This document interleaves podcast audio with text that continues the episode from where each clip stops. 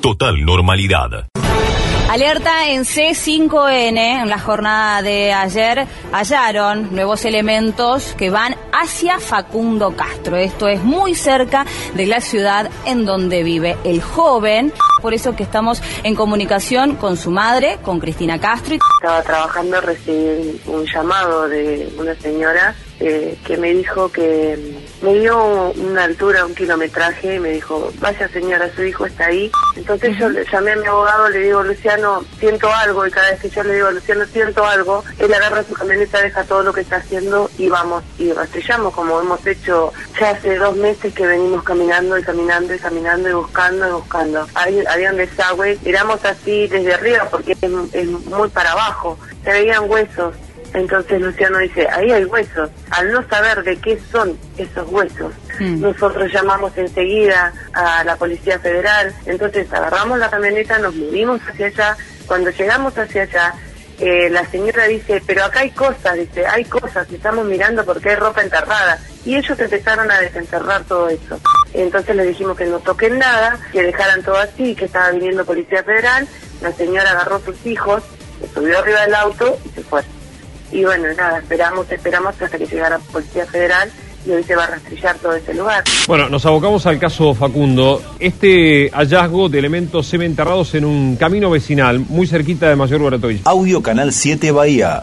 Repasamos lo que se encontró. Entonces, zapatillas, una mochila de marca Adidas, que es lo que descarta la madre, en principio, la madre de Facundo, que pertenezca a su hijo, porque eh, él circulaba con una mochila de marca Wilson. Eh, estamos hablando de esas zapatillas, de, de un buzo, que allí donde se puede generar alguna duda, por su parecido, por las características con el que tenía puesto Facundo al momento de salir de Pedro Luro. Y allí hay como un, un vaso o una taza con el escudo de Boca De Juniors. Boca. Él era fanático de él era Boca. fanático de Boca Juniors. Esto es lo que también Sí. puede generar eh, alguna duda. En algún momento también se mencionó que habían aparecido restos socios, pero los especialistas eh, mencionan, eh, no de manera oficial, pero según a primera vista, que se tratarían de restos de animales.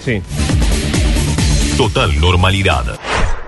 Vamos a repasar los datos que dio a conocer el Comité de Contingencia esta mañana con respecto al coronavirus en Bahía Blanca. Telefe Bahía Blanca. El dato saliente, si uno quiere ver el medio vaso lleno, es que cada vez son más los pacientes recuperados en comparación con la cantidad de pacientes activos, de pacientes que hoy tienen coronavirus en nuestra ciudad. De todas maneras, sigue siendo un número alto el de pacientes activos y lamentablemente hoy tenemos que hablar de otra víctima fatal. Principalmente los grupos de riesgo, las personas de edad avanzada eran las que lamentablemente eh, en mayor porcentaje perdían la vida en Bahía Blanca y hoy se suma una paciente de 77 años, estaba internada en un geriátrico. A dos voces, con Marcelo Bonelli y Edgardo Alfano, por TN.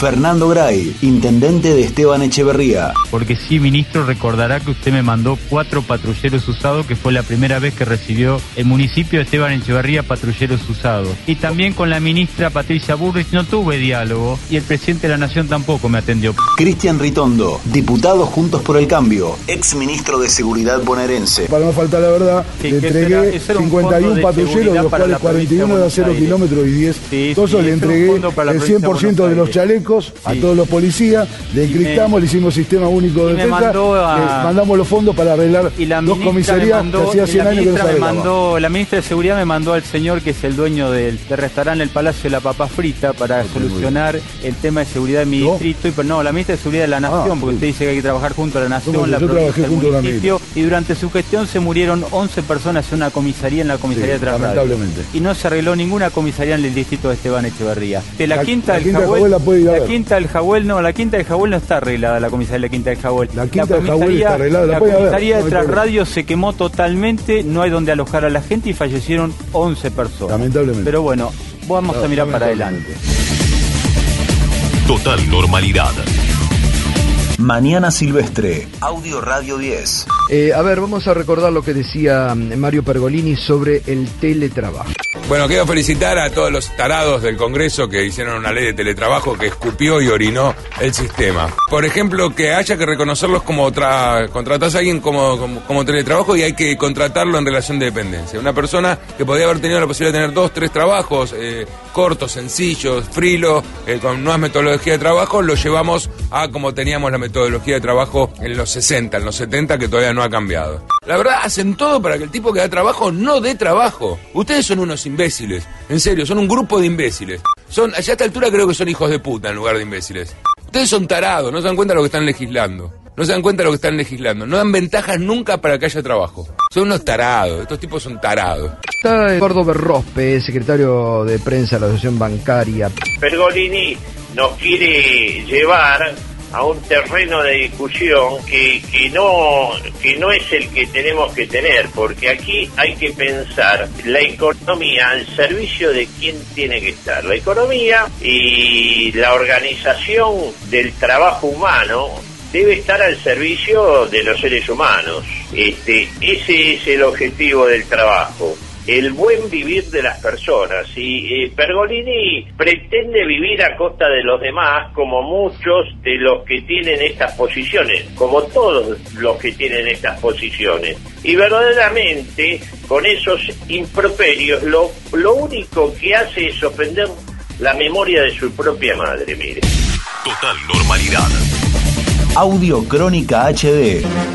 Último momento Cristina demanda Google porque la tildaron de ladrona.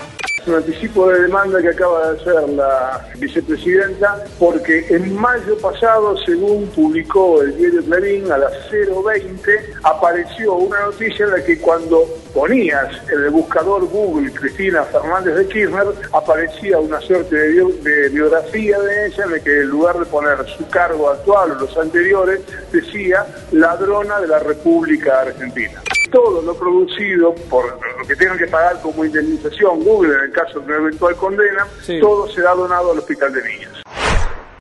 Presta atención. En la inmensa minoría, comunicación telefónica para entrevistarla a Carla Bisotti, secretaria de Acceso a la Salud de la Nación, a propósito de algunas, de algunas eh, declaraciones que a mi modo son eh, un tanto irresponsables en los medios, ¿no? Viviana Canosa en su programa eh, lo cerró consumiendo el, CDS, ¿no? Este, este producto que dicen que es eficaz contra el coronavirus. ¿Qué opinión te merece, Carla? La ANMAT sacó una, una, un aviso, una alerta en relación a que no es un producto aprobado, que no solamente no tiene evidencia de beneficios, sino que puede ser tóxico. Eh, la verdad es que a nosotros nos preocupa mucho, eh, digamos, que, por ahí comunicadores o personas que tienen mucho impacto en la, en la opinión pública y también pueden eh, impactar en la conducta de alguna persona, generen esa, esa situación en relación a que se puede poner en peligro también porque puede ser tóxico alguna persona que por temor, por miedo, por confianza en algún referente pueda tomar una actitud, una conducta que le genere algún perjuicio. No está demostrado que tenga ningún beneficio, ni en Argentina, ni en el mundo, no lo recomiendan en ningún lugar y realmente desde ese punto de vista puede ser tóxico. Nada personal con Viviana Canosa. Para, tenés cortito mi, mi tweet de hoy, cortito, cortito, cortito, cortito, que lo puse hoy. Ahí está. No COVID, sí a la COVID, vivir en comunidad, sin miedo, con amor y en responsabilidad. No somos títeres somos un pueblo maduro y responsable. Despertar, libertad. Bueno, esta frase me parece que es, la frase para cerrar el programa. Dejen de prohibir tanto porque ya no alcanzo a desobedecer todo. Vamos a despedirnos. Voy a tomar un poquito de mi CDS. Oxigena la sangre, viene divino. Yo no recomiendo, yo les muestro lo que hago. Chau, los quiero, hasta mañana. Total normalidad.